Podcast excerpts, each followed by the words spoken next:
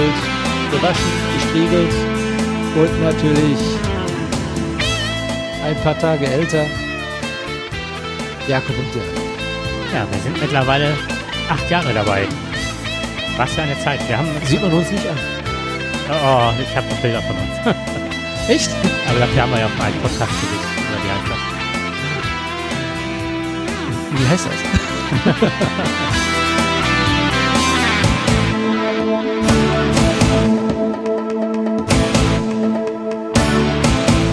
ja, wir haben gerade darüber gesprochen. Nachdem mir Jakob mir mein Geburtstagsgeschenk gegeben hat. Ich will nur daran erinnern, mein Geburtstag war im Mai. Prost. Prost. Daran sieht man auch, an, ach, auch an den, ihr hört es halt an dem Klang. Es ist nicht dieses satte Aneinanderschlagen von zwei Hälsen einer schönen, weich geformten Flasche, wo sich äh, Hefe, Zopfen und wie auch immer Hopfen, Zopfen, Hopfen befindet. Nein, auch jetzt sind wir reifer geworden, wir sind älter geworden. Wir stoßen hier gerade mit einem leckeren Weißwein an. Ähm, deutsches Weinsiegel von der Mosel. Und äh, ja, so ist es eben. Ne? Auch wir werden älter. Aber wir trinken bald wieder Bier, ja? Ja, auf jeden Fall. Prost. Prost. Du bist nicht zur Tanke gekommen und nicht mehr zur Rewe. So ist es, genau. Und euer Norma hat hier vorne, glaube ich, zugemacht. Ja. Nee, der wird umgebaut, ja. Ach so, der wird umgebaut. Ja. So äh, hält man nochmal schnell mal auf dem Weg an und äh, besorgt, wie war das früher immer in der Tanke, nochmal eben zwei Pilz, ne?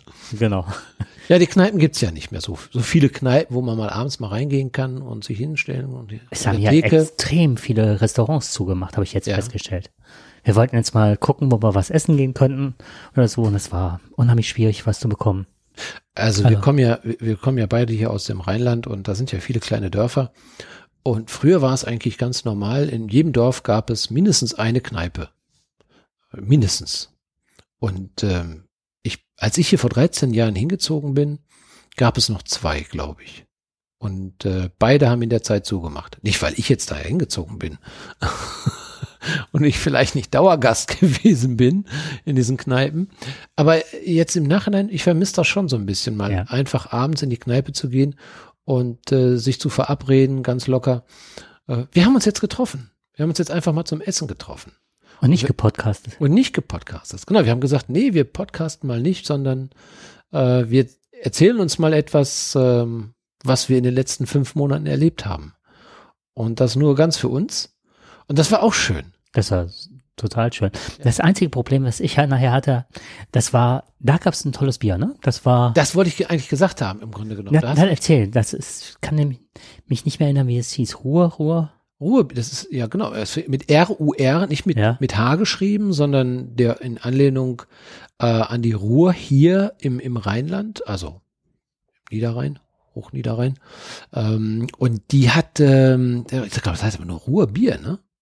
Mein Da kam noch irgendwas hinter, ich weiß nicht mehr. aber das schade war eigentlich, super lecker. Ja. Vielleicht lag es an der Menge des Biers, dass wir jetzt nicht mehr wissen, was wir da getrunken Aber ich fand haben. den ersten Schluck auch schon gut. ja, das stimmt. Das ist richtig. Und wir sind noch beide mit dem Fahrrad hingefahren. Ähm, natürlich elektrisch. Nein, oder doch? Doch, du bist Doch, elektrisch, ja. ne? Ich auch, ne? Genau. Ich habe mir das Fahrrad meiner Frau geliehen. Sah ganz nett aus. Ich wollte erst mit meinem eigenen Fahrrad fahren, aber der Berg war mir zu steil. ja. Ich habe mir gedacht, wenn ich dann hinterher zurückfahre, fahr, habe ich doch vielleicht schwere Beine. Nein, wir sind natürlich unter 0,5 gefahren. Wir machen das ja nicht, Äh, KMH. kein Bier am Lenker.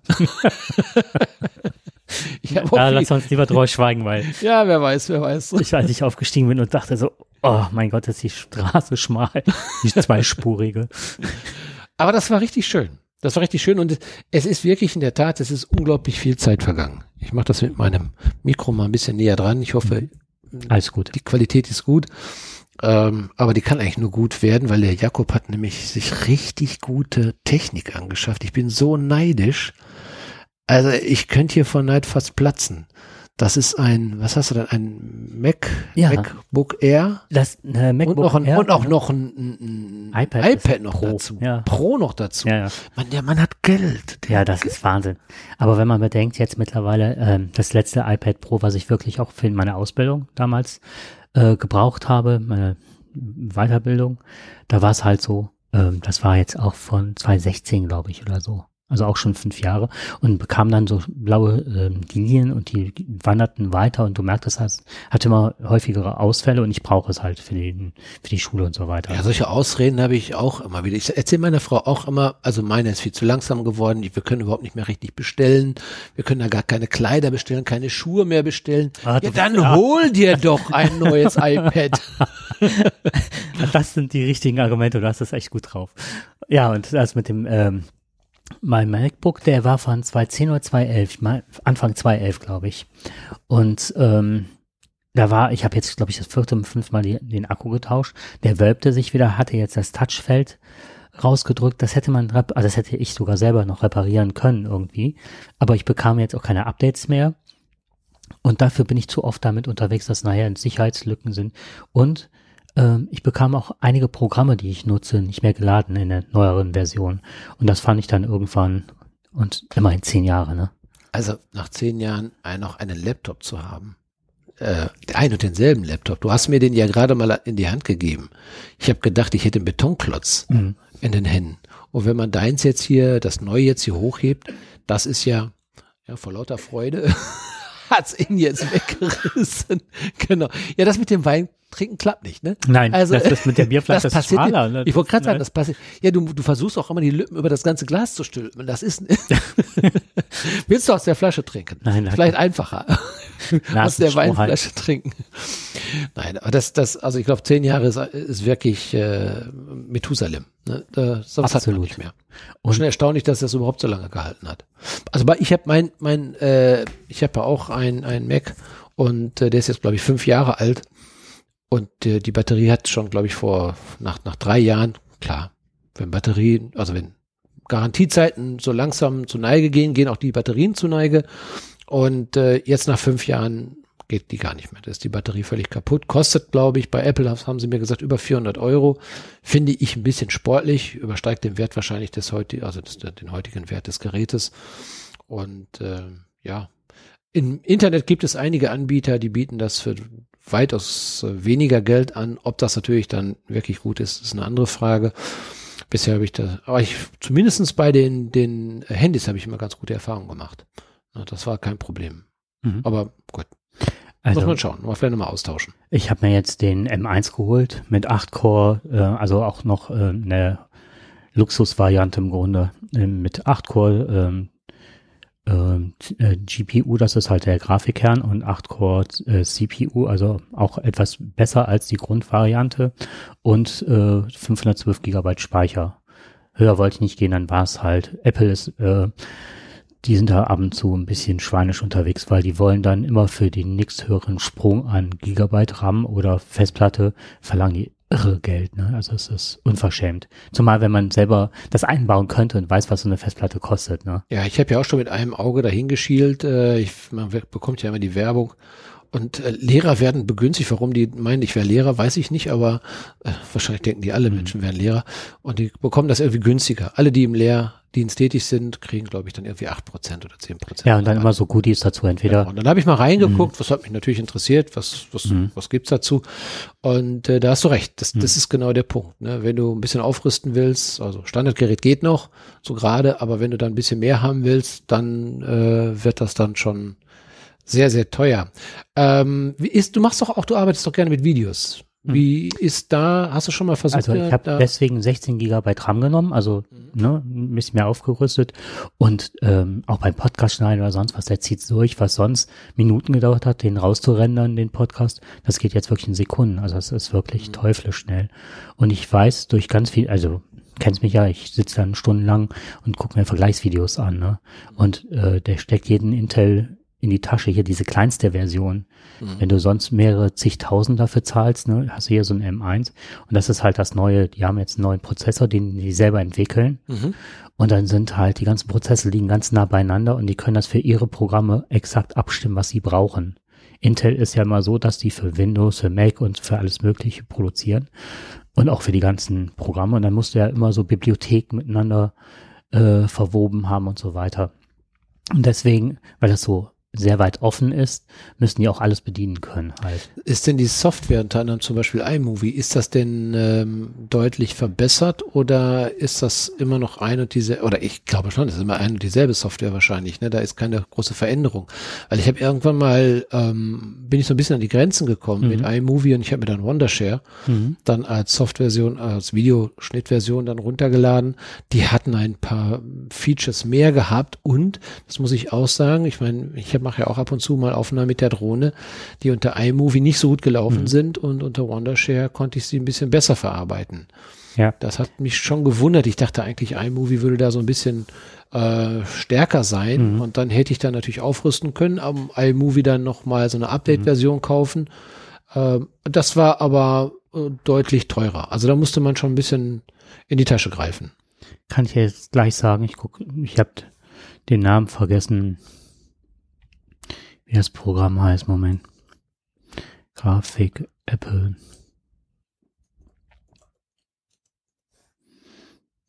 Also der Jakob guckt jetzt gerade nach. Ja, mal äh, so erzähl mal einfach ganz kurz mal weiter. Ich erzähle mal irgendwas. Ich äh, red ja. Hast du eigentlich Fußball gesehen letztens? Ich bin ähm, enttäuscht gerade von Fußball, obwohl Gladbach ganz gut gespielt hat.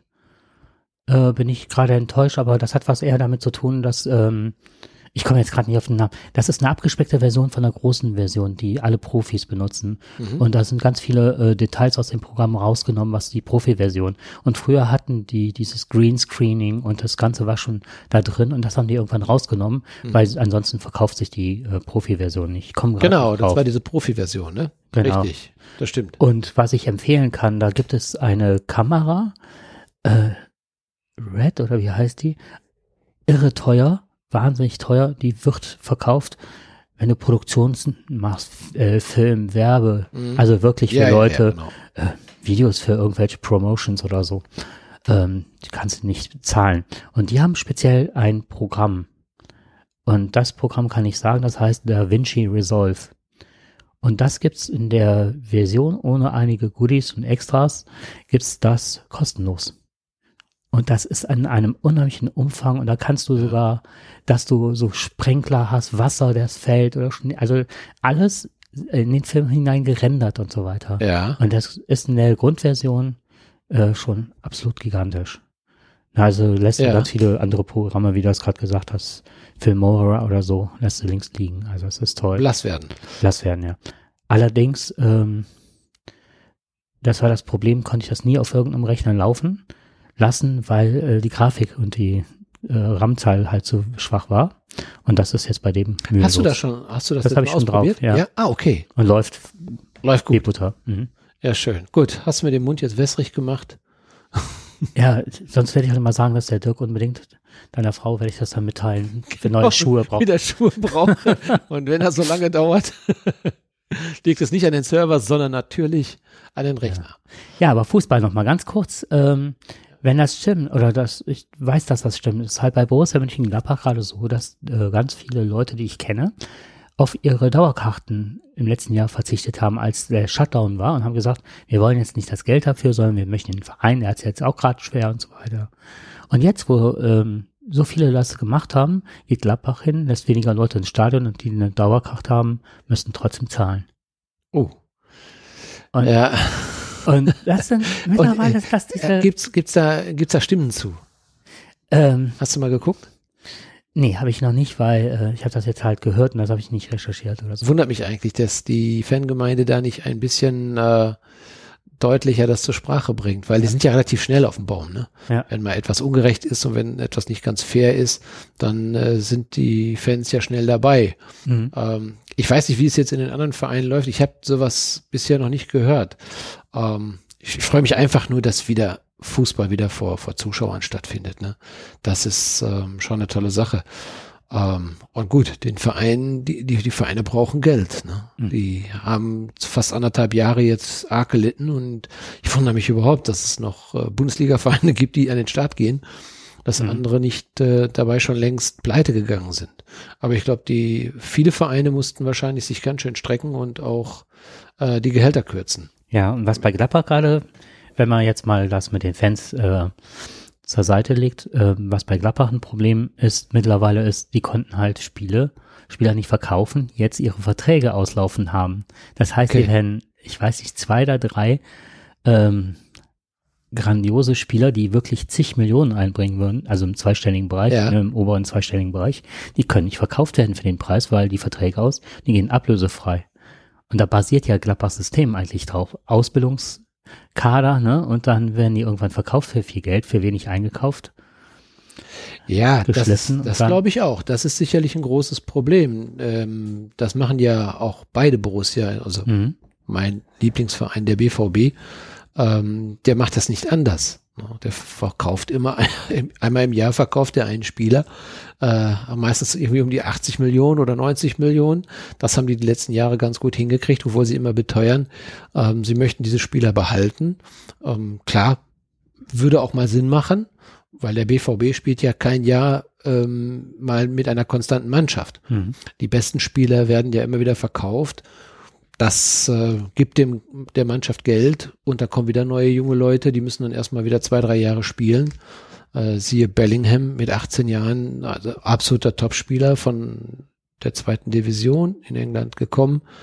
Macht der hier seit in seinem zweiten Jahr macht der eine Bombensaison. Ne? Mhm. Und ich bin davon überzeugt, auch der wird irgendwann wieder für 70, 80 Millionen wird er wieder den Verein verlassen. Ne? Abgesehen von Holland logisch, der hier ist mit seiner Ausstiegsklausel, äh, auch sehr jung, mhm. relativ teuer eingekauft, kann man ja sagen für so einen jungen Spieler, aber den werden sie für einen dreifachen Preis wieder los. Ne? Das, und, Granate äh, ist das, ja. Sicher, und das, das werden die mhm. auch müssen, auch wenn die beteuern, dass die ähm, die Spieler gerne halten möchten.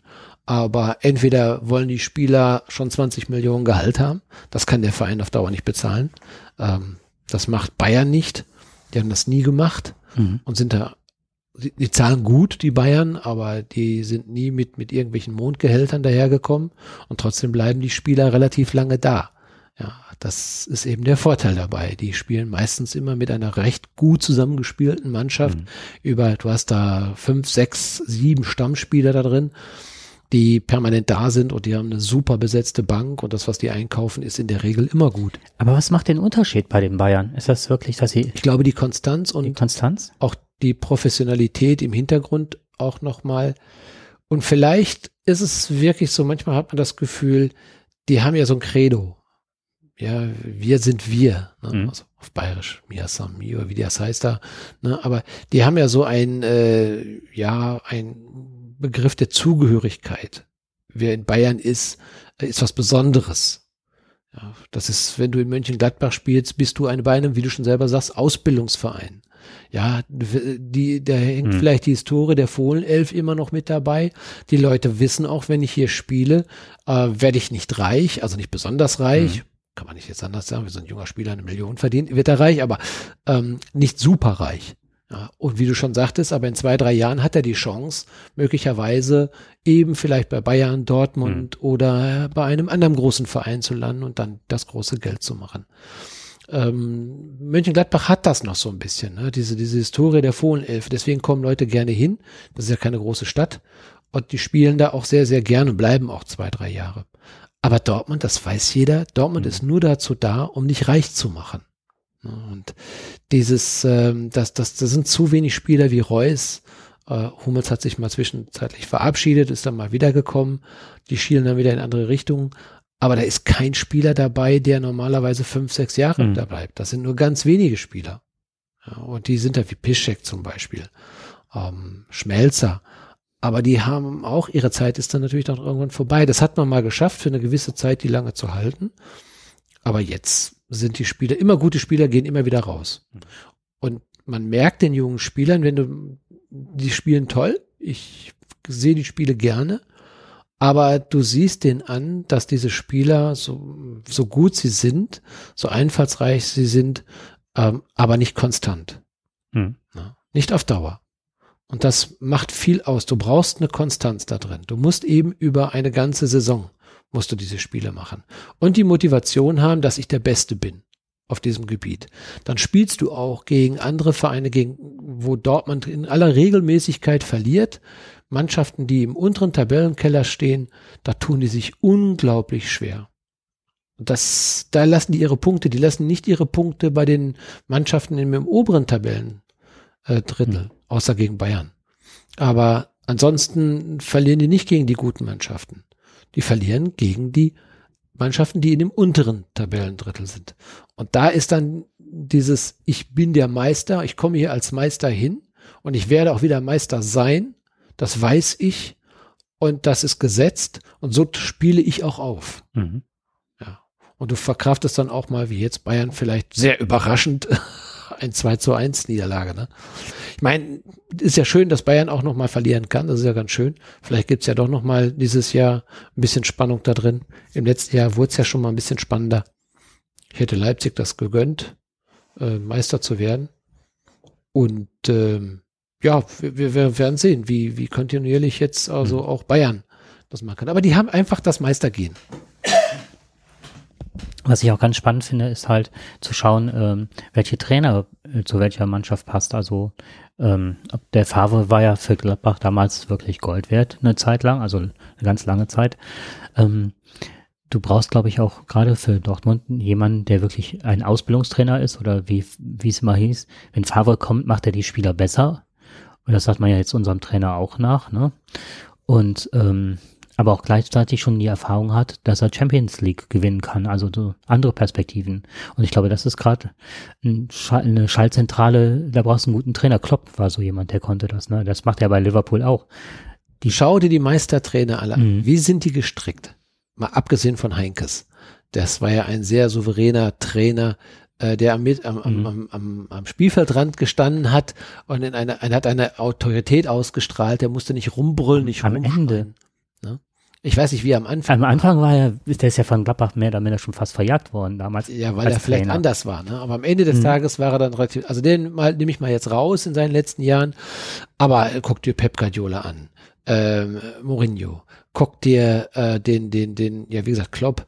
Klar, äh, alle Spiele, auch der Nagelsmann. Mhm. Ne? Das sind alle Spieler, äh, alles Trainer, äh, die haben eine hohe Emotionalität. Eine extrem hohe Emotionalität.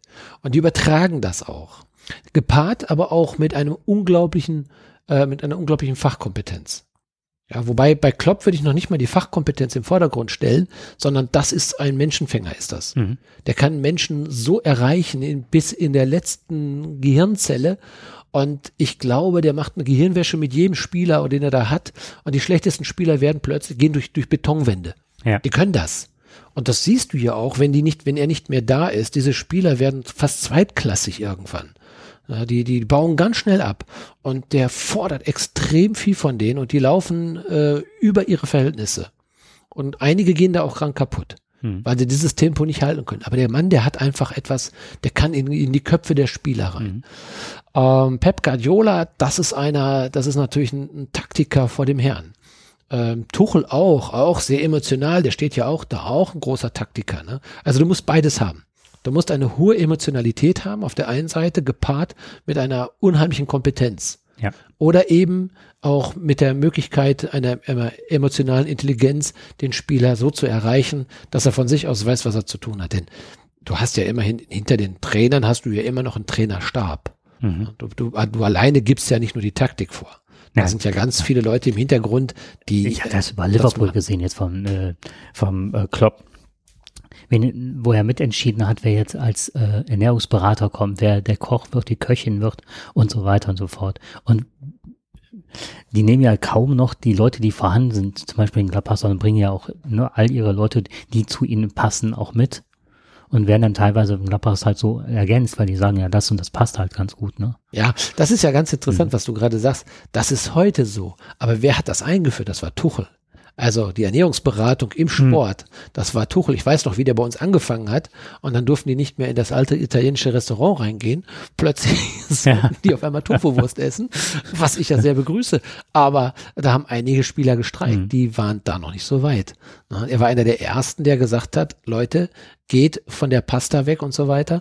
Und der Klopp hat, ähm, der ist früher mit der Currywurst zum Training gekommen. Ne? Ja, ja, genau. Wie hieß der Mario, äh, der früher bei Kaiserslautern gespielt hat und dann bei Bayern? Ah.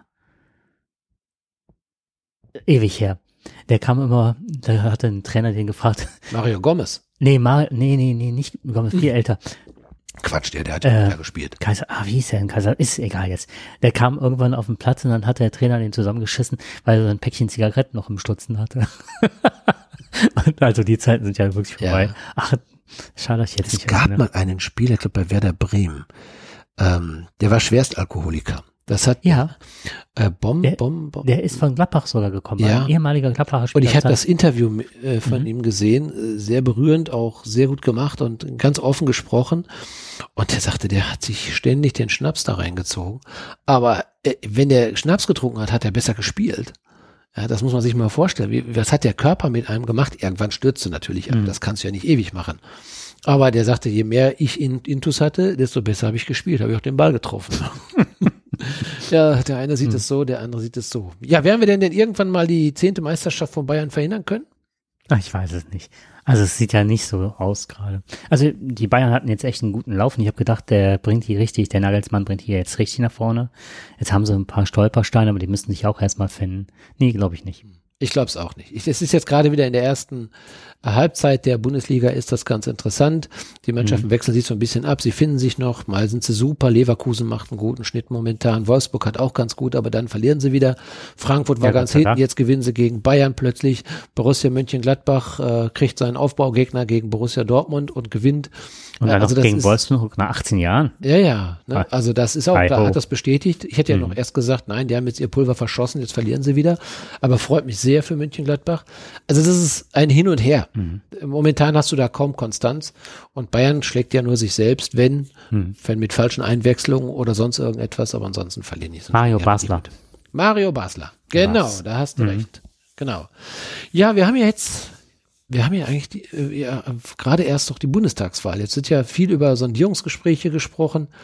Was glaubst du, was wird uns am Ende der nächsten Legislaturperiode oder am Beginn der neuen, also in vier Jahren, Mhm. wenn die neue Bundestagswahl in vier Jahren wäre, was bleibt uns in Erinnerung, wenn wir uns dann zurückerinnern äh, an den heutigen Tag und sagen, Mensch, war das jetzt der ganz, ist das der ganz große Wurf jetzt? Kriegen wir jetzt die ganz neue Reform?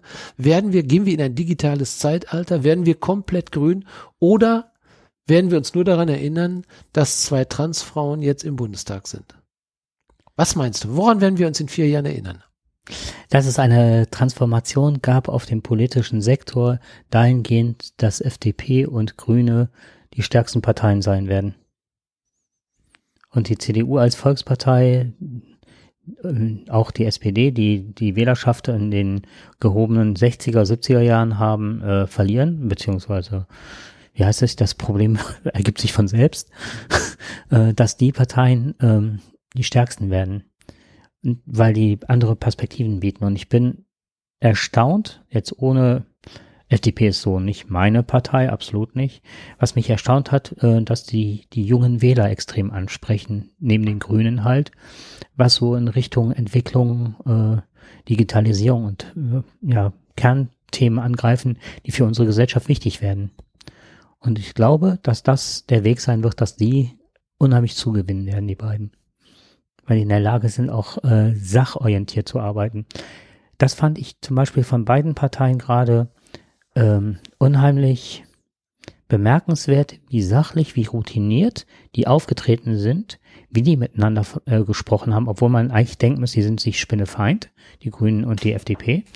Und dass dann man einen Eindruck gewinnen konnte, wie kann es auch anders laufen, als sich nur so zu behaken. Und ganz interessant war eine Pressekonferenz, da wurden nach der Sondierung zwischen CDU und den Grünen, da sind Baerbock und Habeck gefragt worden, was dann ne, wenn halt die Informationen durchgesteckt werden und das an die Bild und dass eigentlich da der Laschet durchdiskreditiert wird und also ne, dieses Ränkespiel. Und ähm, die sagten also, für sie ist es immer wichtig, dass eine Partei halt auf festem Boden steht, dass die vertrauenswürdig sind. Aber das wäre für jede Partei, und das würden die jetzt nicht auf die CDU, ne, also die sind immer wieder darauf angesprochen worden, ähm, das wäre so ihr, äh, ihre Prämisse halt, ne? Und dann ist der Laschet angesprochen worden und er sagte, ja, bei der SPD und den Grünen ist das ja auch durchgesteckt worden. Und da dachte ich, das ist der Unterschied, ne? So, so bäh, bäh, bäh, der hat auch meine Schuppe weggenommen, ne? Mhm. Und da dachte ich, die treten anders auf, auch, nochmal ist nicht meine Partei, aber auch die FDP äh, tritt ähnlich auf, sachorientiert. Und das ist das, glaube ich, was wir wieder brauchen. Auf ja. Leute zugehen, die ernst nehmen, zu schauen, was sind die Themen in der Bevölkerung. Mhm. Wie, äh, wer das auch macht, die ist allerdings von der F äh, SPD. Das ist hier ähm, ah, Mecklenburg-Vorpommern. Wie heißt sie? Die blonde Regierungschefin. Die gewonnen hat. Die gewonnen hat, genau. Mhm, genau. Und die hat ja auch der äh, AfD eine ganze Menge abgenommen an Stimmen, weil die halt die Leute wieder ernst genommen hat eine sachdienliche und äh, Politik macht und schaut, was brauchen wollen die Leute wirklich. Ja, das hat sie wirklich sehr gut Manuela gemacht. Schwesig. Schwesig, genau. Ja, mit Namen haben wir es nicht so. Nee, das ist äh, aber Alter. schwimmen auf einmal Dreier, Giffey, alle möglichen, aber Ja, Malu, Dreier hatte ich die ganze Zeit. ja, ja, ja, genau. Ja, ich finde das auch interessant ich habe die Frage einfach für mich selber gestellt und ich dachte auch, mhm. ähm, ich glaube, wir sehen gerade äh, den, den Aufbruch in ein neues politisches Zeitalter. Ähm, wir werden einen kompletten Umbruch erleben, den wir gerade jetzt, wir stehen in den Anfängen jetzt. Mhm. Ja, wir stehen in den Anfängen. Ich glaube auch nicht, ich glaube nicht an den Niedergang der großen Parteien, der Volksparteien, wie sie sich ja nennen. Ich meine, es ist ja interessant, sie sagen Volksparteien. Äh, Scholz hatte letztens noch dazu gesagt, warum er denn, er wurde gefragt, warum seid ihr denn eine Volkspartei? Die Grünen ist doch auch eine Volkspartei. Mhm. Die FDP auch. Sie ist vom Volke gewählt. Auch die AfD wäre eine Volkspartei. Ähm, sie sagen damit, ja, wir haben aber die meisten Stimmen bekommen. Also deswegen, wer die meisten Stimmen bekommt, ist die Partei des Volkes. Finde ich ganz interessant, diesen ja, Vergleich. Das, ja, ja. Aber deswegen, ich habe mich auch gefragt, warum eigentlich Volkspartei? Weil das sind doch die anderen auch. Sie sind etablierte Parteien. Mhm. Ja, etablierte ähm, seit der Gründung äh, der Bundesrepublik Deutschland sind sie die ersten, genau, sind sie die ersten Parteien, die ähm, den Bundestag bestimmt haben. Äh, zum größten Teil über die Konservativen, dann auch, glaube ich, drei, vier, viermal, glaube ich, die ähm, Sozialdemokraten und ähm, mit berühmten Leuten, Willy Brandt, Helmut Schmidt, Helmut Kohl, Adenauer und wie sie alle heißen. Ja, das ist ja Genscher. das Genscher, FDP, mhm. der, der dann Aber sicherlich. Joschka Fischer als Beispiel. Ja, aber die kommen ja alle später. Die kommen ja, ja, stimmt, stimmt, stimmt. Das Sorry. ist ja, hm. das ist ja die, die Grünen ähm, sind ja später, wir können uns alle noch, wir beide können uns daran erinnern, wie sie mit Strickzeug in den Bundestag reingekommen Mit Sonnenblumen. Ja. Und deswegen fand ich äh, diesen Begriff Volkspartei fand ich etwas vielleicht jetzt ein bisschen, dass ich das nur, dass sie nur SPD und CDU das für sich in Anspruch nehmen, halte ich nicht mehr für richtig. Ich glaube, wir sind in einer Phase des Umbruchs ähm, wir werden weiterhin, klar, die Konservativen und auch die Sozialdemokraten werden viel tun müssen, um demnächst noch über 20 Prozent zu bekommen. Ich könnte mir vorstellen, dass noch ähm, vielleicht weitere Parteien, wenn mal diese 5%-Hürde vielleicht doch mal fällt, äh, dass die ein oder andere Partei noch dazukommt. Wir sehen ja auch, dass viele andere Parteien ja gar nicht die Chance haben, sich zu etablieren, äh, wo wir nicht ganz wissen, ob das in einem Gerechtigkeitssystem, in einem demokratischen System ganz richtig ist. Denn äh, da sind ja Parteien dabei, die liegen bei 4,8 oder 4,7 äh, und kommen nicht rein. Das sind auch ein, zwei Millionen Stimmen möglicherweise. Und die FDP ist auch nur eine Klientelpartei. Ja, wie vielleicht auch die Grünen möglicherweise. Ne? Also sagt man jetzt, den Grünen sagt man, da sind jetzt die ganzen ähm, ja, Botaniker drin, so ungefähr. Äh, könnte man jetzt auch sagen, Klientelpartei, äh, was es meines nicht ist. Bei den FDP sagt man das, weil sie halt sehr viele Zahnärzte, äh, Heilpraktiker oder so, ja. Rechtsanwälte und so weiter, alle, die aus einem gehobelten Mittelstand mhm. eventuell vielleicht Interesse haben, ihr Vermögen also auch da vertreten zu sehen. Und ähm, was ich sehr gut finde momentan ist ähm, klar, dass, dass dieses, äh, dieses erwachsene Umgehen mit Demokratien, ja, dass ähm, wenn man wie wir ähm, eine Historie hat, die, äh, wo man sehen kann, wie man manchmal miteinander umgegangen ist, dass zum Beispiel, ich meine, die FDP hat ja noch vor vier Jahren gesagt, ich verhandle nicht weiter, wir, wir werden in diese Regierung nicht eintreten. Ja, da war es gar nicht möglich. Aber heute können sich zwei oder wir reden eigentlich von zwei Charakteren, obwohl ganz andere Mitspieler da noch sind. Wir reden jetzt von Habeck und Lindner. Mhm. Beide können ja nicht unterschiedlicher sein. Ja, in ihrer politischen Ausrichtung. Aber beide sind sich so ähnlich. Mhm. Ja, beide stellen sich gerne in den Vordergrund. Beide, ähm, ja, äh, wollen den starken Mann stellen. Ne? Und beide sind sehr, mh, hm, ja, ich würde sagen, sehr stur in ihrer Art und Weise der Diskussion. Ja. Und ähm, dass gerade wir über die beiden sprechen und dass die Frau Baerbock, äh, ich finde, die hat einen hervorragenden Spätwahlkampf gemacht. Nicht am Anfang hat sie sehr viele Fehler gemacht, muss man ihr auch verzeihen. Schade um diese Fehler, ähm, die sie gemacht hat, mhm. ähm, die aber auch die Partei gemacht hat und äh, man hat sie nicht ausreichend geschützt. Mhm. Aber das wird bestraft. Ja. Man sieht ja auf der einen Seite einen Herr Scholz, der ganz andere ähm, Leichen im Keller möglicherweise hat. Ja, Laschet. Ne? Der auch Laschet. Auf ne? die Reibe, also seine beruflichen. Genau. Sein Werdegang, der ist. Ja, der wirklich schlichtweg behauptet, der hätte, hätte versucht, die Leute von den Bäumen zu holen, um sie zu schützen. Das mhm. hat er wirklich so gesagt. Und jeder weiß, der hat sich einfach nur vor dem Kern von RWE spannen lassen. Mhm. Ja, da geht es nicht um Schutz, sondern da, ging, da ging es darum, äh, wirtschaftliche Interessen hier zu bedienen. Der hat von seinem Schwiegervater in Aachen damals, äh, ist der, glaube ich, Leiter einer katholischen Zeitung geworden, ohne Know-how. Der hat an der Uni, hat er, haben wir ja schon mal drüber gesprochen, hat er diese Arbeiten äh, sind verschwunden und hat er den Leuten einfach so die Noten selbst welchen gegeben, gegeben genau. die, die überhaupt nicht geschrieben haben. Richtig. Und äh, Scholz könnte ich nicht wählen, aus dem einfachen Grund. Mir hängt immer noch äh, hier dieser Hamburger G20-Gipfel nach, wo er wirklich äh, alle Warnungen in den Wind geschlagen hat und eigentlich das, äh, ich nenne es jetzt mal übertrieben, Massaker, das, was da veranstaltet worden ist, diese Straßenkämpfe, die hat er provoziert. Mhm. Der hatte Deeskalationsstrategien von Berlin, wo es am 1. Mai überhaupt nicht mehr zu äh, diesen Randalen kommt, weil die wirklich mit den Leuten zusammenarbeiten. Das wäre da möglich gewesen. Als, ja, und dann hier der Aber es bleibt, nichts, es bleibt nichts an ihm hängen weil die, die, die, die Geschichten sind zu komplex, zu ja. kompliziert, ja, und keiner versteht sie. Das ist das wenigsten. Problem. Aber dass jemand, äh, was weiß ich, also äh, stell, äh, wie sagt man, seine, äh, sein, sein Lebenslauf ein bisschen schön, ich weiß wahrscheinlich jeder macht, wenn er irgendwie sich irgendwo Ja, oder ein paar, paar Lügen ja? drin hat oder so. Ja. Das ist, gut, das sind jetzt, man muss mal aufpassen, man stellt sich ja 80 Millionen Menschen quasi, von Wählern, wahrscheinlich, ich weiß nicht, 40 Millionen Menschen, die wählen dürfen, äh, stellt man sich ja natürlich dann zur Verfügung oder man legt sich offen, dann muss man natürlich aufpassen. Das darf einem nicht passieren. Aber es ist kein, und das muss man sagen, es ist kein, kein Verbrechen, was einen gleich in ein Gefängnis bringen würde ne? oder was andere Menschen schaden würde. Jetzt mal vorsichtig, ich muss jetzt ganz vorsichtig sein, ne? es darf ja nicht hier justiziabel werden nachher. Aber angenommen, ich bin jemand, und äh, würde mich vor den Karren spannen lassen, um ganz viele Anleger zu prellen. Äh, die haben ihr Vermögen, die haben vielleicht ihre Rentenaussichten und so weiter, alles in eine, in eine Bank gesteckt. Und derjenige, der mir das verkauft und so, ist nachher Bundeskanzler. Das ist doch was anderes, ob ich dann vielleicht, äh, ging das nicht darum, wo sie studiert hat und ob das ein Master ist oder nicht? War das nicht der, der ausschlaggebende Punkt?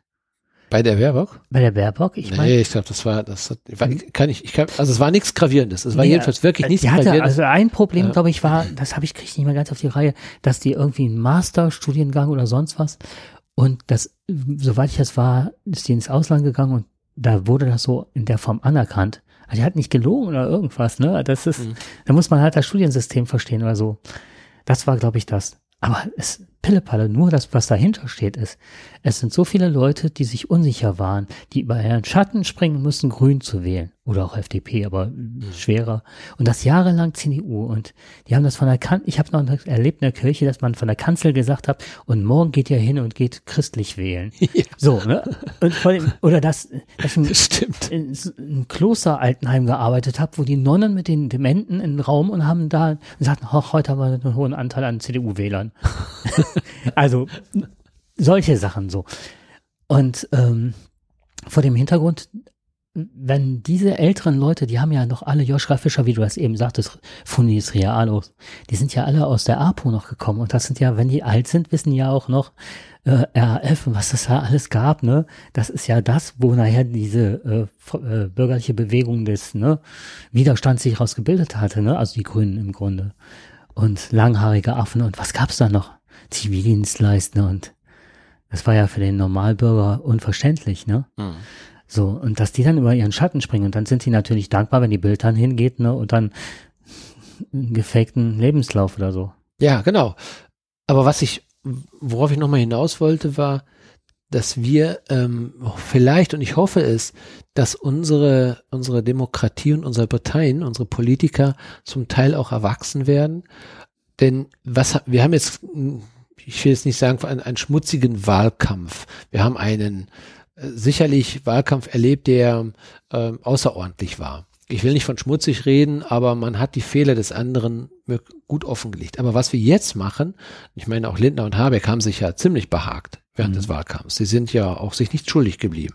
Die haben sich gegenseitig auch gerne beleidigt. Ja? Mhm. Und jetzt stehen die nebeneinander, machen Selfies und ähm, reden über die Zukunft mhm. reden über die Zukunft in einer demokratischen Art und Weise. Mhm. So merkwürdig der Wahlkampf für uns alle war und langatmig, so kannten wir ihn auch nicht, diesen Wahlkampf. So interessant finde ich jetzt die Entwicklung, dass sich die Menschen jetzt zusammensetzen, wo sie sich vorher gestritten haben und sachlich, man heißt es ja immer, wir haben uns sachlich mhm. auseinandergesetzt. Ähm, ich glaube, dass sie sogar einen extrem regen Austausch haben und dass diese kleinen Parteien jetzt diese vermeintlich kleinen Parteien, ich meine 11 Prozent, 12 Prozent ist ja auch nicht so ganz wenig, ne? dass aber diese, oder 15 Prozent, dass diese beiden, wenn man sie jetzt mal zusammenlegen würde, sie bringen ja schon 25 bis 27 Prozent auf die Waage. Mhm. Das heißt, sie sind eigentlich größer als unsere etablierten Parteien, mhm. diese beiden Parteien. Und das Potenzial haben die beiden jetzt erkannt, merken, dass sie also, wenn sie zusammengeschlossen auch in eine neue Zukunft gehen und ihre Ideen jetzt auch mit einbringen und ich auch Verantwortung übernehme, darüber freue ich mich dann auch, wenn sie das wirklich tun. Wir werden am Ende des Tages sehen, wie gerechnet wird. Aber wenn sie es wirklich schaffen, ein richtig gutes äh, Programm aufzustellen, was den Bürgern auch nützt und insbesondere der Umwelt auch nützt. Mhm. Ja, und jeder auch mal über seinen Schatten springt, ob jetzt nun die 130 gesetzt sein müssen oder wie auch immer. Äh, auch da muss die FDP auch über ihre, über ihren Schatten springen, möglicherweise, wenn wir unsere Ziele erreichen wollen. Dann finde ich, war es eine, dann, dann ist es ein guter, positiver Aufbruch. Dann freue ich mich auf die neue ähm, Regierungsperiode. Dann finde ich das wirklich sehr, sehr spannend. Ich bin echt gespannt, was daraus wird. Ich habe den Wissing von der FDP in den Cem Özdemir jetzt schon gesehen, wie sie miteinander sprachen und so. Und das war, ähm, wir werden sehr vom Ausland gelobt, ne? Also von den sehr äh, liberalen äh, Zeitungen und so weiter, die sagen, überall gibt es einen massiven Rechts- und Populisten-Ruck und der ist in Deutschland komplett ausgeblieben. Also die AfD zerlegt sich gerade selber, das ist also darin begründet und äh, also zum zum einen und ich finde, dass ähm, dieses Programmatische, was sie an den Tag legen und die Visionen, die Ideen, die die haben, die sind wirklich. Äh, ich glaube auch, gut. dass wir haben eine echte Chance in Deutschland, eine richtig große Chance der Welt zu zeigen, was es bedeutet, Demokratie zu leben. Mhm. Und das in seiner vollkommenen Reinheit. Wenn wir das schaffen und dann die Bürger auch mitnehmen und ihnen auch erklären, warum wir künftig vielleicht mit höheren Preisen rechnen müssen, warum wir vielleicht mit einem Tempolimit, aber weil wir trotzdem innovativ sein oder dass wir trotzdem innovativ sein können in einer sicheren Zukunft, die uns allen auch Vorteile bringt. Ja. Ich möchte noch eine Sache sagen. Ich werde jetzt ein bisschen persönlich und zwar ich kenne jetzt deine Töchter sehr gut, ne? Ich Mhm. mag die, ich schätze die und so, so weiter. Und jetzt hatte ich manchmal das Gefühl so, oder die Töchter meiner Lebensgefährtin und so weiter. Und ich habe im Grunde jetzt auch sehr stark deine Töchter, die wirklich einen Plan vom Leben haben, die im Leben stehen, die was Tolles erreicht haben, Projekte ins Leben rufen und so weiter. Und die wirklich emanzipiert sind. Und auch viele Leute in die Tasche stecken, so jetzt so intellektuell, aber auch so, so von, von ihrer Persönlichkeitsentwicklung. Als ich die Baerbock sah, wie die auch teilweise ans Mikrofon getreten ist, was ja manche dann, na, was nimmt die sich da raus? Nein, das war, die hatten ein Standing. Sie ist irgendwann, wäre sie ja Bundeskanzlerin gewesen. Und dann habe ich mich gefragt, vielleicht ist der Zeitpunkt war für das Unterfangen Grüne zu früh. Und dann dachte ich, in welcher Welt leben wir noch, die noch so chauvinistisch ist, dass man den Männern alles verzeiht, dass die Männer das können und so ein Laschet, mein Laschet, ne, aber dann eher so ein Söder genommen würde und so weiter. Dann dachte ich, ähm, die Bevölkerung, die Jungen ja, aber die ältere Bevölkerung ist noch nicht so weit, dass eine Frau mit dem Auftreten akzeptiert wird und sich mehr und stärker behaupten muss als alle anderen. Und wenn man dann immer die, ähm, die, die ähm, Berichte gehört hat, die Baerbock hat immer die Wahrheit gesagt, die hat immer nur faktenargumentativ sich geäußert, ähm, also mit Fakten geäußert und Laschet teilweise Unwahrheiten gesagt und nicht zu knapp. Und der, der, der, ähm, der Scholz, der ist den Sachen ausgewichen. Der ist Ja, gar nicht der hat gar nichts Der gesagt. hat gar nichts Der gesagt. hat gar nichts. Der brauchte nur abwarten. Ähm, Der musste staatsmännisch da stehen. Ja, genau. Ähm, das ist wirklich, ich, das ist wirklich interessant. Das ist, ich sehe das genauso wie du auch. Äh, ich habe ja, ähm, ich habe ja die, die, die, oder die meisten haben ja das wahrscheinlich mitverfolgt, wie die drei zusammen im Fernsehen äh, gegeneinander angetreten sind. Mhm. Da gab es ja drei Treffen, also in den öffentlich-rechtlichen. Und ich fand eigentlich, auch wenn der Scholz gewonnen hat, äh, in den meisten Umfragen lag er in der, ähm, er lag, hat er meistens die, die diese Umfragen dann gewonnen, wenn man das so sagen darf. Aber viele haben in der zweiten Frage, wer hatte die besseren Argumente? Wer hatte sich besser geschlagen? Wer war klarer in den Aussagen? Baerbock. Und das habe ich nicht ganz verstanden. Also Laschet hat fast immer verloren. Ich glaube, er ist jetzt auch eine traurige Figur jetzt an der Stelle. Ähm, der kann nicht mehr punkten. Der, das ging einfach nicht mehr. Der konnte eigentlich nur noch verlieren, weil er in einer Situation war, der war in Bedrängnis und der konnte sich nicht aus diesem Bedrängnis konnte er sich nicht befreien. Mhm. Der hatte einfach verloren. Und jeder wartete darauf, dass er noch mehr Fehler macht. Deswegen ist er ja gleich bei diesem ersten Trial dann gleich in die, in die Vollen gegangen und hat den Scholz ja angegriffen. Und man sah, wie, wie, wie, wie staatsmännisch eigentlich äh, Frau Baerbock das Ganze gelöst hat dazwischen. Ne? Und so war es auch in den anderen. Sie hatte immer die besseren Argumente. Sie hat deutlich und klarer gesprochen, auch über ihre Ziele. Besser als die beiden. Und trotzdem hat sie nicht besser abgeschnitten. Aber sie hat, ich sag mal, sie hat das gerettet, sie hat versucht zu retten, was zu retten war am Ende des Tages. Ähm, aber viele hatten ja auch schon ihre Briefwahl. Da sind ja die meisten Stimmen ja auch rausgegangen, da ist ja auch viel gewählt worden. Äh, viele haben da schon ihre Stimme abgegeben zu einem Zeitpunkt, wo Laschet gelacht hat, wo Mhm. Baerbock gelust hat. Ja, da ist also ein ganz großer Anteil ist schon an Scholz gegangen, wo die gesagt haben, wir machen jetzt Briefwahl, wir gehen jetzt raus, die beiden kommen nicht in Frage, bevor da jetzt noch was Schlimmeres passiert, wir wollen jetzt auch nicht wie in Corona in die Wahllokale reingehen. Da ist ja ein ganz großer Anteil an Stimmen, an Briefwahlen ist ja schon weggegangen. Mhm. Frau Baerbock hat am Ende des Tages noch ein bisschen was gerettet, aber ich glaube, unsere Nation ist, wie du schon sagtest, wenn man die Genderfrage nochmal aufstellt, ist nicht, noch nicht so weit. Und Frau Baerbock konnte vielleicht auch nicht äh, so staatsmännisch wirken, eben wie Scholz. Und wenn man dann so sieht, so äh, die, wie divers das jetzt demnächst sein wird, mit tran zwei Transfrauen und so weiter. Beispiel ist, vielleicht spiele ich dir jetzt gerade in die Karten, ist halt, wenn man Frau Merkel sieht, die immer noch einen Hosenanzug an hat. Und das einzige Mal, da war die beim Staatsempfang in die Oper gegangen, ich weiß es Ich nicht. war Wagner Ober, genau. Wagner Da- Ober, Richtig. mit dem genau. riesen Dekolleté Ja, und so ja, weiter. Und wo du dachtest, ähm, ja, sehr feminin, sehr erotisch, ne? also soweit, da war sie auch noch eine ganze Ecke jünger, wenn man so, ne?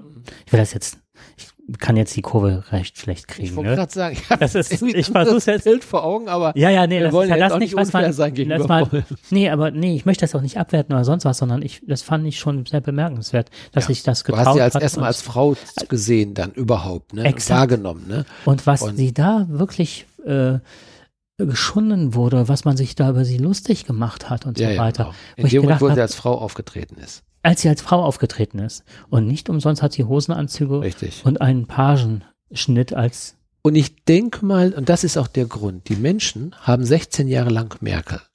Ja, Merkel erlebt. Souverän, sie war ja nicht immer souverän, das muss man ja Nein, sagen. das war sie nicht. Äh, sie hat auch immer, sie hat auch viele Fehler gemacht und sie hat auch viele Dinge nicht gesagt. Und ich will gleich mal auf etwas kommen, auch den Bogen dazu schlagen, dass sie mal etwas jetzt sehr Gutes gesagt hat. Und das würde ich gleich nochmal, ja, bin ich da- gespannt. ja, da, da würde ich ganz gerne nochmal drauf eingehen. Aber wir haben eine hohe Souveränität und eine extrem hohe Anerkennung im Ausland. Mhm. Das ist einzigartig. Ich glaube, das hat kaum einer vor ihr erreicht, ähm, so geschätzt zu sein, gerade im Ausland. Aber du bist ja immer im eigenen Land, ist man ja immer etwas anders gesehen als möglicherweise im Ausland. Im Ausland hat sie sehr viel gemacht, sehr viel zur Sicherheit. Hier innenpolitisch sind ihre Erfolge eher mäßig. Ne? Aber nichtsdestotrotz, du hast eine Person, die eine Konstante ist. Eine dermaßen Konstante, dass wir alle sagen, ähm, mag sie sein, wie sie ist, aber mit ihr haben wir, verkörpern wir Sicherheit. Ne? Und wir haben Schutz.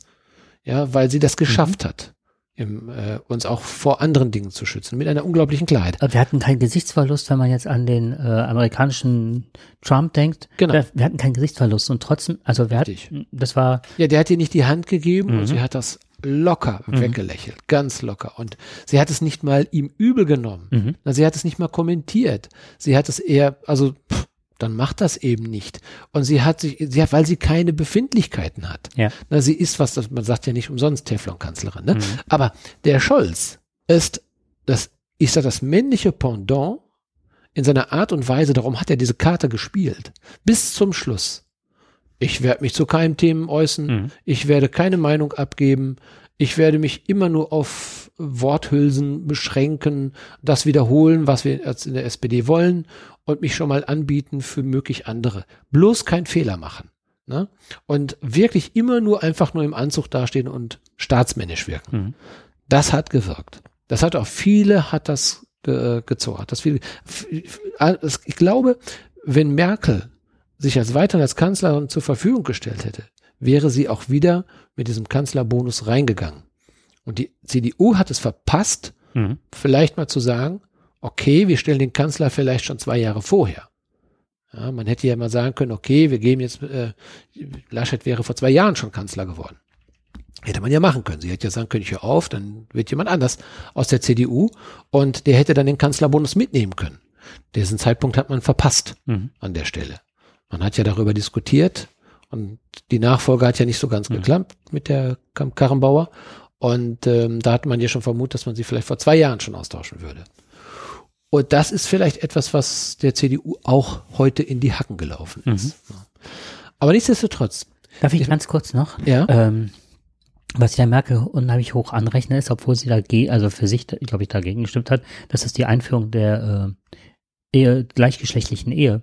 Und das gegen eine CDU durchzuboxen, finde ich schon bemerkenswert. Auch wenn sie sich anders selber positioniert hat, aber sie hat den Weg mitgeebnet ja, die hat die ihre Partei aus dem Konservatismus in die Mitte Mhm. ne, aus dem rechten Bereich, aus dem rechten Spektrum in die Mitte geführt.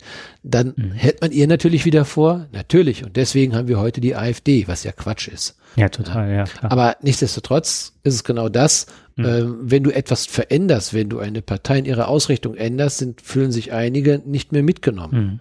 Mhm. Ja, und die Erzkonservativen suchen dann eine neue, wie zum Beispiel, also eine neue Richtung, ausgelöst vielleicht durch die Migration. Hm. Was ich befürchte oder ganz groß befürchte, immer noch, das ist halt, dass irgendwann die SPD und die CDU sagen, wir machen jetzt doch noch mal eine große Koalition, äh, weil wir haben jetzt so gut zusammengearbeitet, wir haben so viel Lobbyarbeit zu leisten und da sind ganz viele Geldgeber hinter, ne?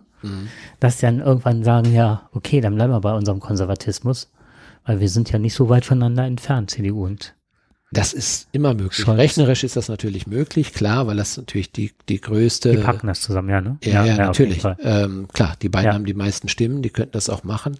Aber sie wissen auch beide, wenn sie das machen würden, gehen beide Volks, in Anführungsstriche, Volksparteien kaputt. Die haben sich jetzt schon ausgelebt. Und das ist etwas, was die Menschen, es, es kommen immer mehr junge Wähler nach. Mhm. Möglicherweise wird auch irgendwann ähm, die Wahlberechtigung auf 16 Jahre kommen. Dann wird es, ich meine, SPD und CDU haben sich ja, oder zumindest CDU hat sich ja sehr dagegen gewehrt. Warum? Weil sie natürlich wissen, dass junge Leute in der Regel anders wählen, Mhm. nicht mehr CDU. Daran sieht man, die kommenden Generationen werden nicht mehr diese etablierten Parteien wählen. Die wollen das, was man ihnen anbietet. Die wollen in ihrer digitalisierten Welt, in ihrer neuen Welt, äh, die wollen ganz andere Dinge Wenn auch haben. nicht mehr in den Fernsehgarten gucken. Ja, genau. Aber du wolltest, ist- Entschuldigung, du wolltest was anderes. Ja, um nochmal den Bogen zu, zu Frau, äh, unserer noch Kanzlerin Frau Merkel mal äh, zu bringen. Ähm, ich, ich fand wirklich ganz bemerkenswert ihre Rede zur deutschen Einheit. Ähm, weniger, weil sie darin sehr persönlich geworden ist, sondern dass sie noch einmal klargestellt hat äh, oder aufgezeigt hat, wie sehr wir im Westen noch über die Menschen im Osten denken. Mhm. Und das ist etwas, was tief verwurzelt ist und ähm, was auch äh, in der journalistischen Welt nicht ganz angekommen ist. So, und da ist zum Beispiel, ähm, es es wird also, sie hat zwei Beispiele genommen. Ne? So, da ist äh, in, in Ende letzten Jahres von der Konrad-Adenauer-Stiftung ein Buch herauszugeben mit vielen Beiträgen und Positionen zur Geschichte der CDU. Und da heißt es dort in einem öffentlichen Aufsatz über Frau Merkel, also über sie wird gesprochen, sie hat das ja, das ist mal etwas aus zwei Beispiele, die ich persönlich erlebt habe, die aber sinnbildlich, sinnbildlich sind für die Bürger im Osten. Und sagt, sie spricht jetzt nicht über, sie spricht zwar über sich, meint aber damit die Bürger im Osten, weil sie rauskommt. Es wird über sie geschrieben. Sie, die als 35-Jährige mit dem Ballast ihrer DDR-Biografie in den Wendetagen zur CDU kam, konnte natürlich kein von der Pike auf sozialisiertes CDU-Gewächs altbundesrepublikanischer Prägung sein. Also das muss man sagen, das muss man sich mal, mal Mhm. Auf, der Zunge zergehen.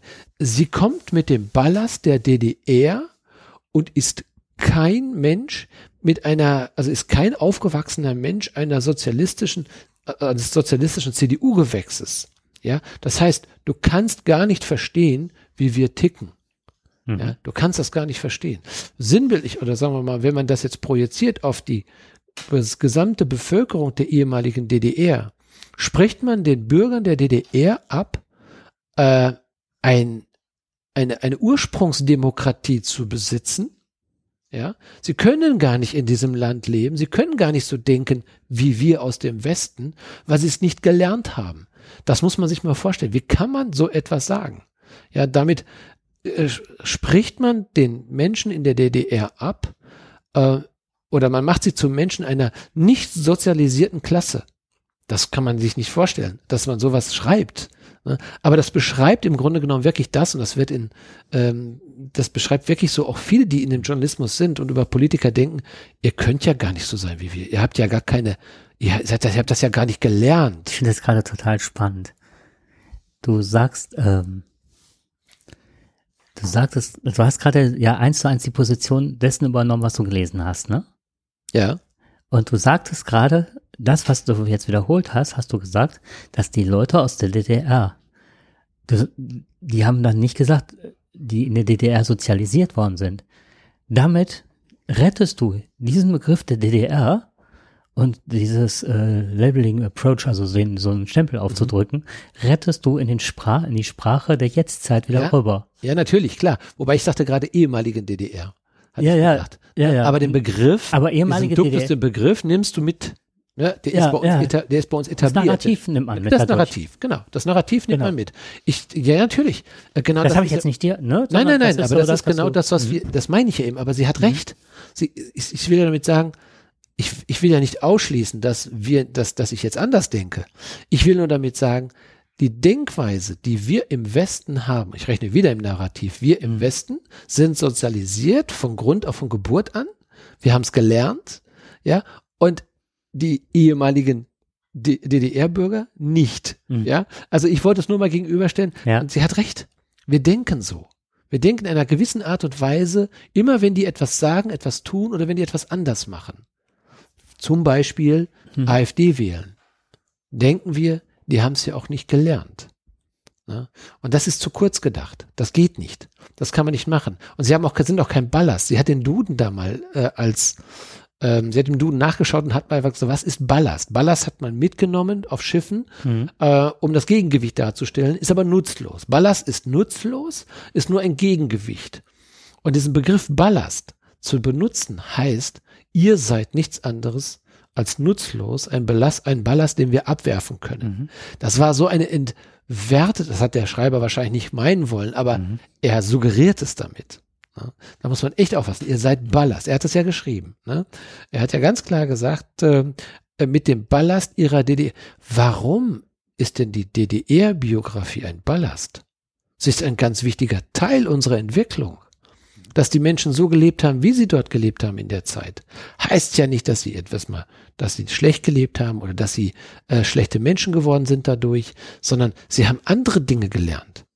Ja, aber sie haben, sie wissen heute zu schätzen, was es Freiheit bedeutet. Und gerade das, wenn ich heute das mitnehme aus meiner Biografie, wenn ich im Osten groß geworden wäre und ich weiß heute die Freiheit zu schätzen, dann ist das für mich kein Ballast aus der Zeit, sondern dann ist das meine Erfahrung, die ich mitbringe in eine andere und in einer neuen mhm. Form.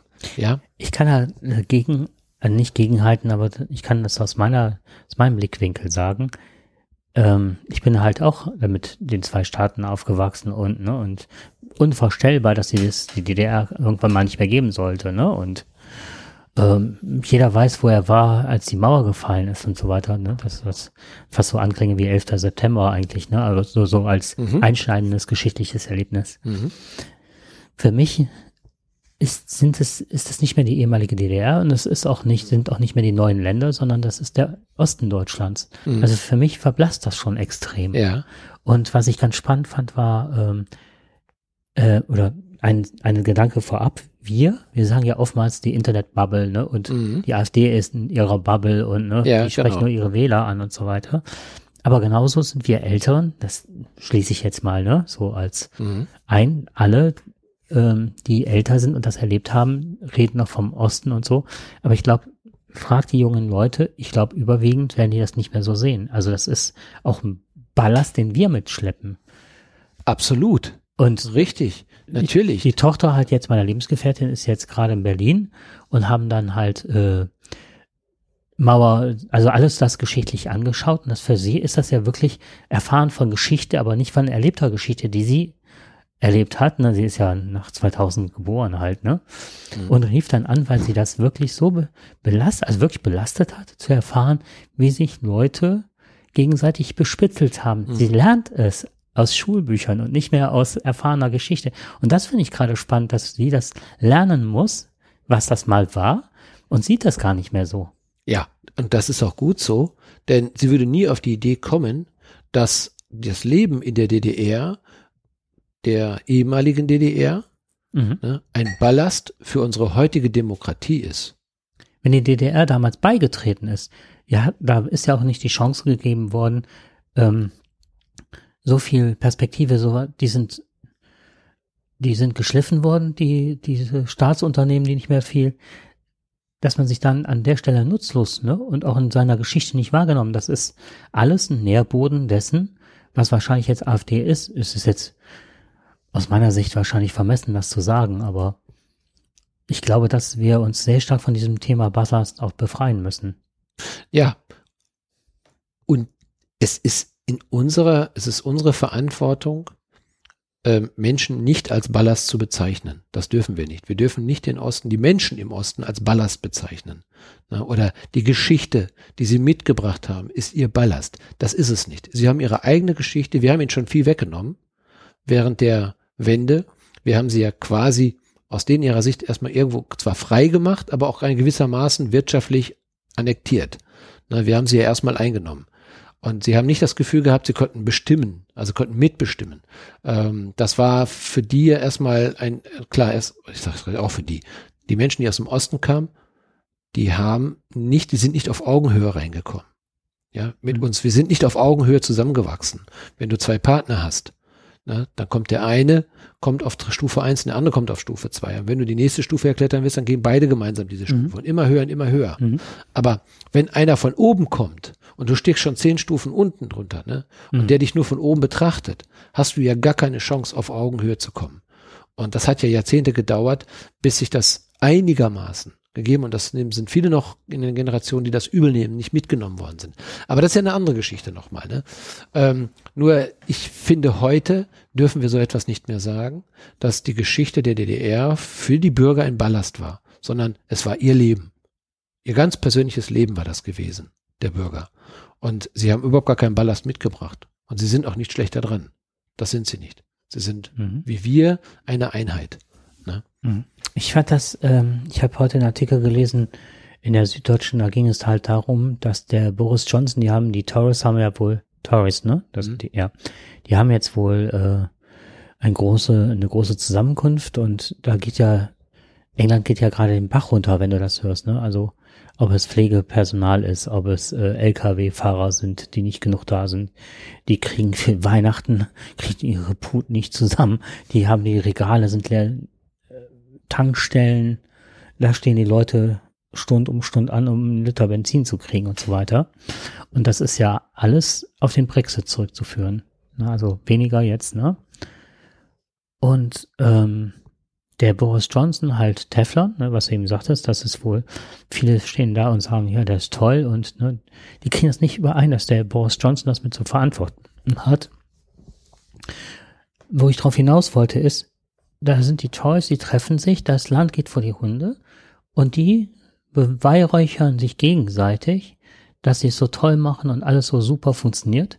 Und ich glaube, dass, wenn du dieses, ich nenne jetzt das nochmal das Wort Narrativ nimmst, DDR oder Ballast und so weiter, dann bist du genau an dem Punkt, dass du sagst, ich bin in einer Blase gefangen und kann aber dann, wenn ich da drin bin und das so bezeichne, kann ich nicht an die Probleme und das, was das Land wirklich bewegt, rangehen. Also das ist ja auch ein sprachliches Phänomen, wenn du irgendwas benennst, dass du dann dich äh, distanzierst und die Leute nicht mehr in den Fokus nimmst. Nochmal Manuela Schwesig, also es gibt bestimmt auch andere gute Beispiele, das ist mir nur jetzt sehr präsent, die eine hohe, äh, sehr viele Leute gewonnen hat und auch das rechte Spektrum ein bisschen abgegrast hat also jetzt die Leute zu sich geholt hat und den Perspektive gegeben hat. Und das kannst du nur, wenn du es anders auch wahrnimmst, glaube ich. Ich glaube, die Engländer setzen momentan nur ihre Brille auf, weil sie sagen, wir haben einen riesen, wahrscheinlich hätten wir, sie müssten zugeben, wir haben einen riesen Fehler gemacht. Die Engländer. Ja. Ne? Was, das wirst du aber nicht. Wirst du nicht wollen. Weil sie haben ja 51 Prozent haben ja dafür gestimmt. Und diese Menschen, diese 51 Prozent können heute nicht sagen, wir haben einen Fehler gemacht. Das würden wir nicht nochmal so machen. Das geht ja nicht. Dann würden sie eingestehen, dass sie verantwortlich sind für diese Misere. 51 Prozent sind verantwortlich dafür, dass kein Sprit mehr da ist, dass keine Lkw-Fahrer mehr da sind. Alles, was du aufgezählt hast. 51 Prozent. Vielleicht sogar am Ende des Tages sogar noch. Und jetzt ist die Frage, wer waren die 51 Prozent? Ja, das ist sicherlich eine gute Frage. Das ist die Alterspyramide. Ja. Die Jungen haben es wahrscheinlich nicht, also es war ja so, die Jungen haben es überwiegend nicht für, oder genau. viele nicht für nötig empfunden.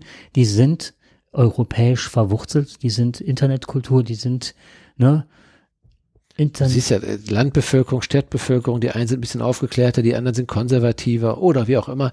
Wahrscheinlich ist es vielleicht auch ein Alter. Die Alten haben gewählt. die so. Alten haben gewählt und haben gesagt, wir wollen das nicht mehr. Es kann gut möglich sein. Und viele junge Leute haben gesagt, nein, aber ich, ich habe letztens wieder gesehen, wie junge Leute für äh, Boris Johnson dort äh, Werbung gemacht haben und äh, ähnlich wie bei Trump auf die Straße gehen und Hurra Johnson und da Bilderchen verteilen. Ähm, das wird auch ein Teil der jungen Leute sein, ähm, die möglicherweise sagen, ja, wir, wir sind so stark, wir Engländer, äh, uns kann nichts umwerfen, wir wollen wieder äh, alleine bestimmen können. Und am Ende des Tages wird irgendwann, wird denn auch bei denen meine Lampe aufgehen und wenn die sagen, okay, so dolle war das jetzt doch nicht. Die werden zehn Jahre brauchen, um sich, oder vielleicht fünf oder zehn Jahre brauchen, um sich da wieder von zu erholen. Und ähm, dann gibt es schon wieder eine neue Generation. Wer weiß, dann gibt es schon wieder zwei weitere Regierungen und dann sagen die wieder, naja, wir hätten vielleicht doch anders entschieden. Aber dann ist es so. Nur jetzt gibt keiner mehr den Fehler zu. Aber das glaube ich, also was man zumindest hört, ist, dass es äh, ganz viele Sach Leute sagen, die sagen, wir hätten nicht austreten dürfen. Also ja, natürlich sagen das viele Leute. Die, die es auch vorher gemacht haben, die, die, haben, die, die kommen Mhm. natürlich jetzt auf den Plan. Alle, die dagegen gestimmt haben, die sagen natürlich, nee, das hätten wir nicht tun sollen. Na klar, aber die restlichen 51 Prozent, die sagen natürlich, wir haben keinen Fehler gemacht. Aber das ist jetzt ähm, unsere Chance, wo du das eben nochmal so herausgestellt hast, positiv, was ich gut fand, Mhm. war, dass du ja gesagt hast, wir haben jetzt eine Chance mit diesen, mit dieser Parteienkonstellation, Genau. wo die kleineren zusammen eigentlich ähm, eine Bevölkerungsgruppe abdecken, die genauso groß sind wie eine der Volkspa ehemaligen Volksparteien. Mhm. Und das ist ja in England halt an der Stelle jetzt nicht gegeben. Deswegen sagte ich ja, habe ich auch gerade das gesagt, wenn wir uns daran erinnern, an den politischen Umbruch und Aufbruch, oder werden wir uns daran erinnern, dass zwei Transfrauen äh, in den Bundestag reingekommen sind? Beides. Wie hast du das wahrgenommen? Das finde ich jetzt ganz spannend, als du das gehört hast. Ja, positiv natürlich. Weil in unserer Gesellschaft kennen wir das oder wollen wir das nicht sehen.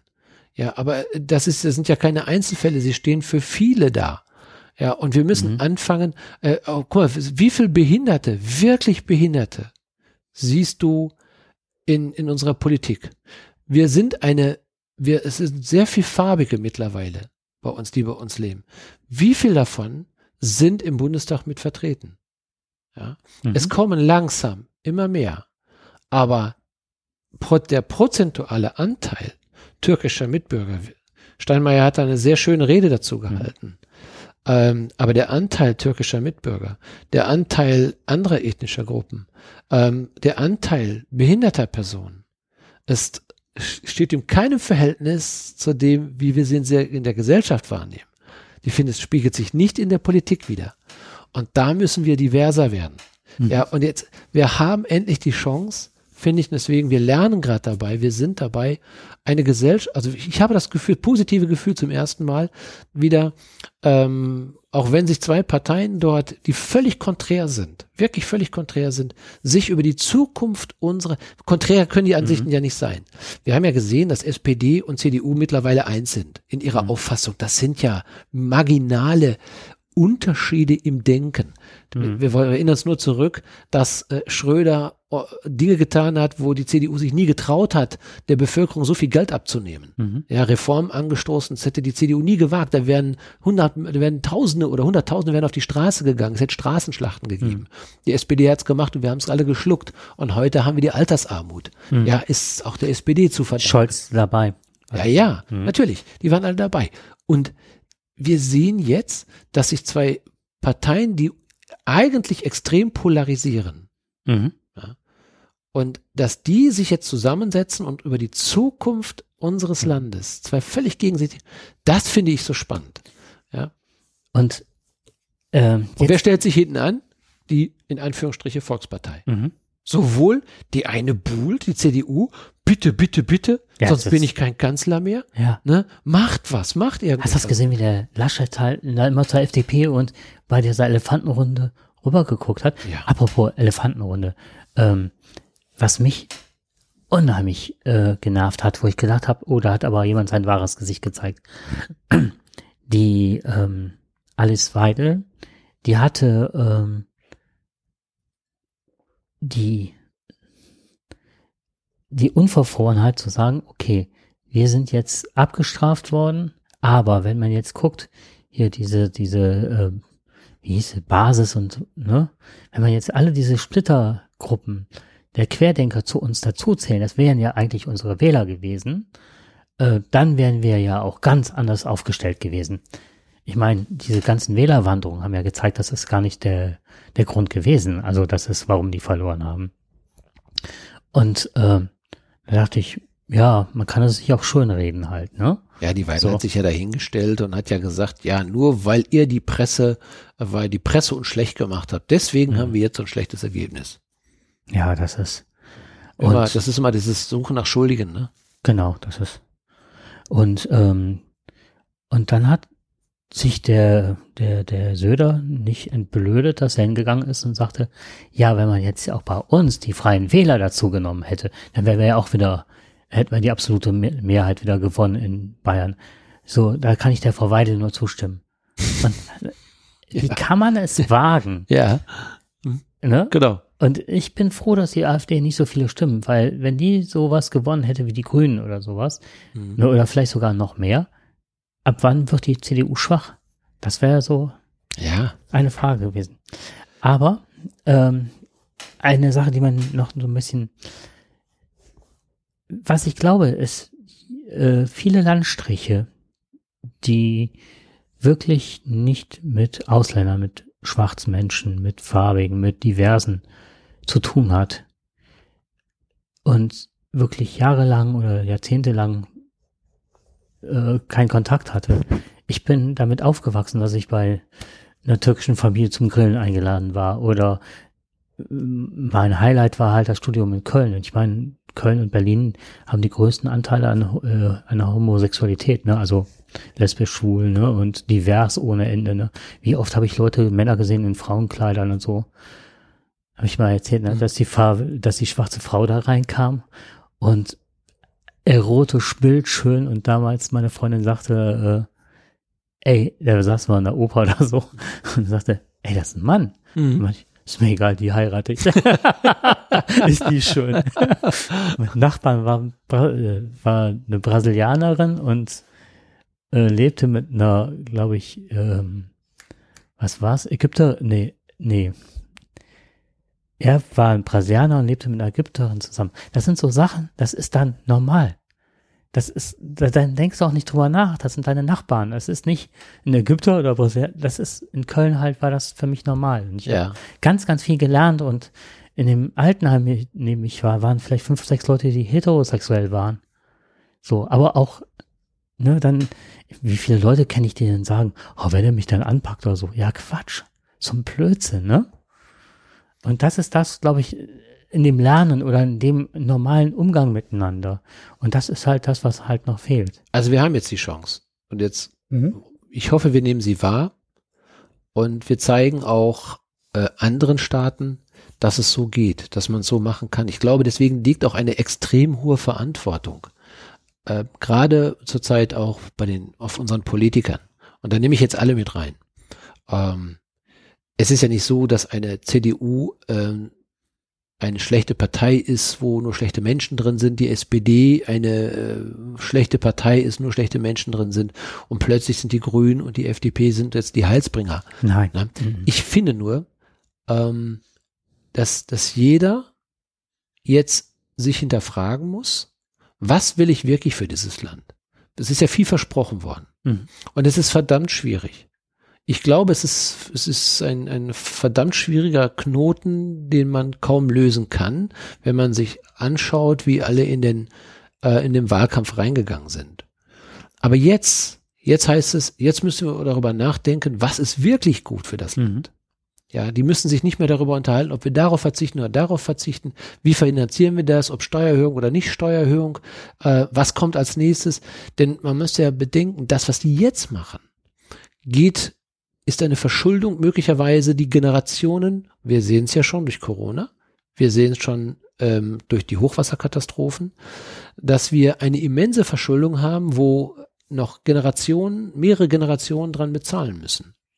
Ja, wir, wir, die Auswirkungen kommen ja viel später noch. Die Renten werden plötzlich nicht mehr sicher dadurch. Ne? Der hm. Staat kann sich verschulden, Immobilien werden teurer. Ne? Hm. Wir merken die Preise, wir haben eine Inflationsrate von über vier Prozent.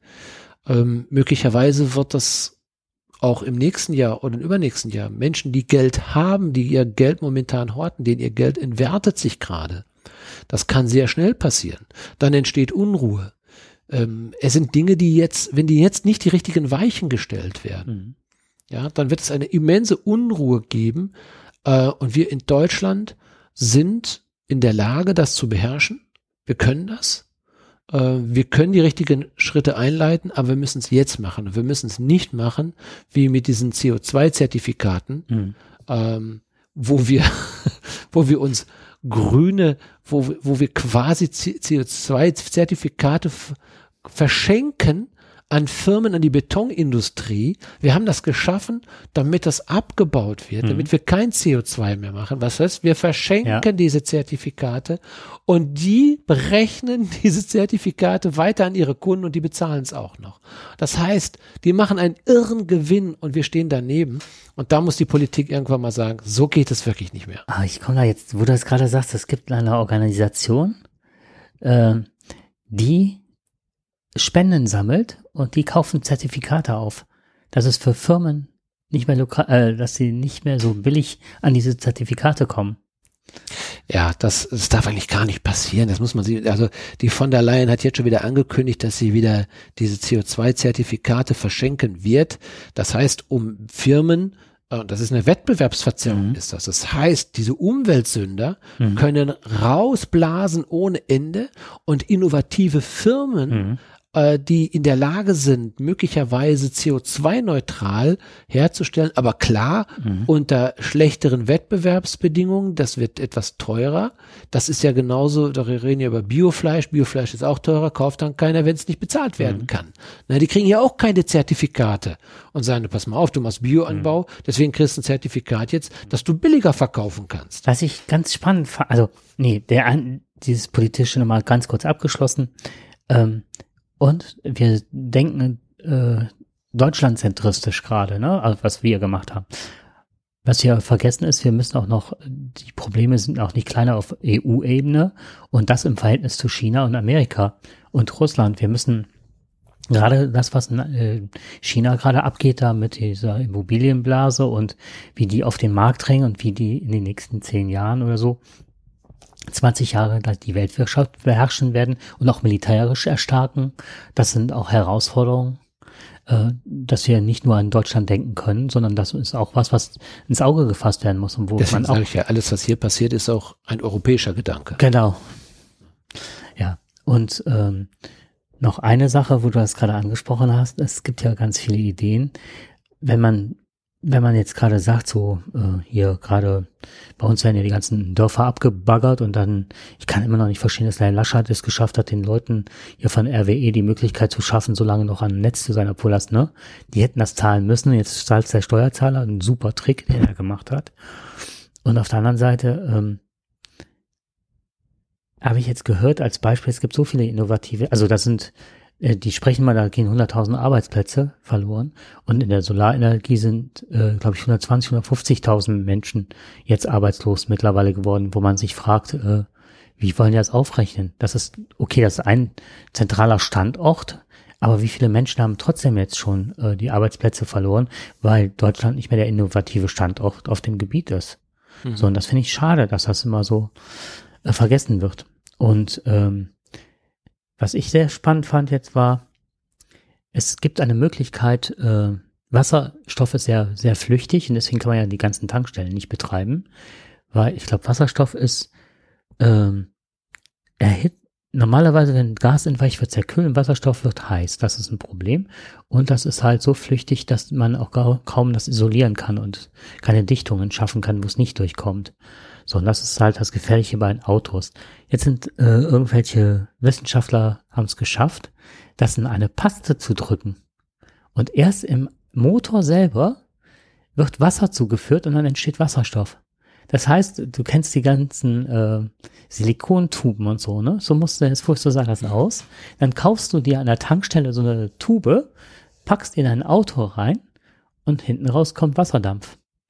Und da habe ich gedacht, und das Problem wäre damit, des Tankens wäre, es ist halt total ungefährlich. Und dann kannst du LKW ja. mit mhm. steuern. Und dann habe ich gedacht, wow, jetzt ist die Frage halt diese Paste. Ne? Da muss halt noch dran gearbeitet werden, dass die auch umweltverträglich ist. Ja, zurzeit hörst du ja ganz viele Dinge. Gestern gab es ja einen Beitrag, fand ich ganz spannend auch, äh, CO2-neutrales Kerosin. Ja, genau, habe ich auch gehört. Ja. Für Flugzeuge herzustellen. Das ist jetzt natürlich in einem kleinen Umfang gemacht. Da kannst du mhm. vielleicht gerade mal von, von, von Dortmund bis nach Berlin fliegen äh, mit einer kleinen Maschine. Ähm, aber das im großen Stil, dass es machbar ist, das ist ja das Spannende. Deutschland ist führend in Induktionsstraßen, dass Autos die Sto äh, den Strom über die Straße aufnehmen. Wird nur ja. nicht in Deutschland gemacht. Ja, ja. Es, wir haben viele Innovationen haben wir hier in Deutschland und wir sehen ja auch, äh, wenn wir vor, wenn wir wie durch Tesla ähm, wie die Sau durchs Dorf getrieben werden, ne?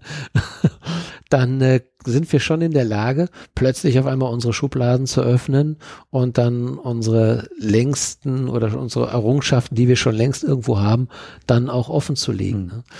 Ja, aber es ist eben so, solange die Lobbyisten und solange die Diesel, also Diesellobbyisten und so weiter, die äh, noch da äh, Gewinne erzielen können und wollen und die vielen Autos noch auf der Straße sind, die man nicht verschrotten will, ähm, so will man dann eben auch nicht, dass die neuen Innovationen kommen. Deswegen ist eben die große Frage, wie schafft es die neue Politik? Ähm, wie sagte die Frau Baerbock, äh, eine ökonomische Ökologie. Mhm. Ja, das finde ich, die hat diesen Begriff geprägt, oder die, die Grünen haben diesen Begriff geprägt.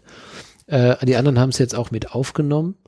Und das wird spannend werden, beides unter einem Hut zu kriegen. Und das ist die Erwartungshaltung, um nochmal den Bogen zurückzubringen. Mhm. FDP für die äh, wirtschaftliche Situation und die Grünen jetzt eben für Naturschutz. Und da sind die, denke ich, auch auf dem Gebiet gar nicht so weit auseinander, aus dem einfachen Grund.